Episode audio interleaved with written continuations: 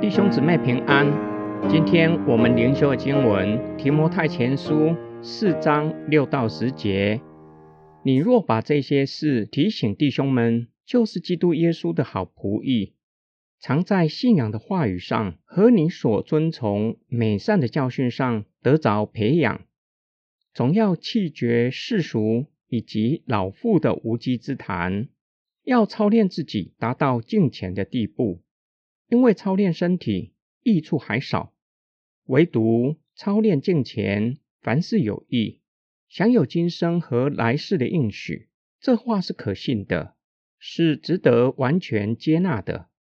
我们也是为这缘故劳苦努力，因为我们的盼望在于永活的神，他是万人的救主，更是信徒的救主。保罗劝勉提摩太，由于已经在信仰的真道和美好的教导上接受了装备，就要提醒弟兄姐妹，要远离假教师的迷惑，才是基督耶稣的好仆人。保罗劝勉提摩太。并且希望他也可以去劝勉其他弟兄姐妹，要弃绝世俗和无稽的神话。古哲学常以老妇作为无知的象征。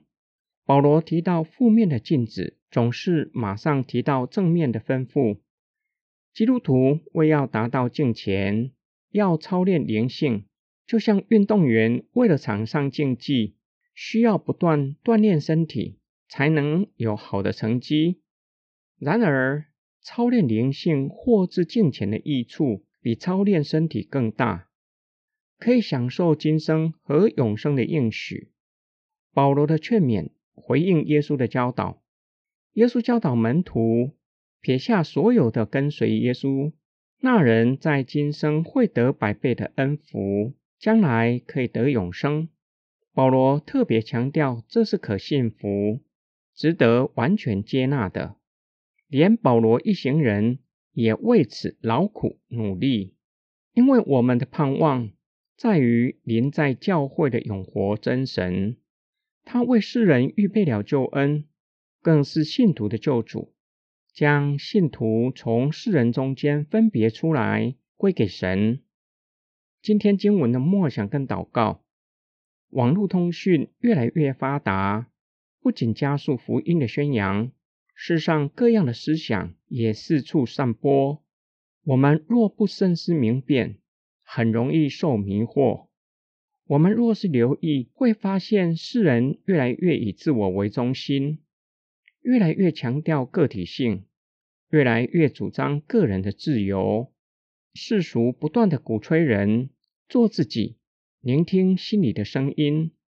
只会让人更加的以自我为中心，让世人越来越听不见上帝的声音，或是误以为心里的声音就是上帝的声音。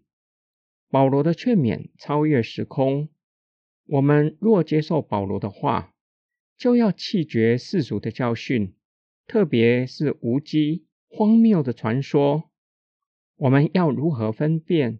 最好的方法就是阅读。并且默想圣经的话语，以神的话语操练灵性。圣经给我们应许，操练敬虔，在今生有百倍的恩福，将来有永生。让我们无论在怎样的环境，都有神的同在。后疫情最重要的就是复原，不只是身体复原，心灵上的复原更是重要。疫情之下，居家隔离，无形中也隔离了人与人的关系。后疫情首要的就是关系的复原。感谢神，我们的盼望在于神，他临在于信徒群体，恢复我们与上帝与人的关系。我们一起来祷告：爱我们的天父上帝，求你保守我们的心。使我们不被世上各样的说法迷惑，以致失去信仰。我们更是要警醒祷告，操练灵性，以致达到敬虔的地步，使我们不被世俗同化，不被不容易的环境打倒，反倒可以坚定的信靠你，以致可以胜过各样的罪恶，过得胜的生活。我们奉主耶稣基督的圣名祷告，阿门。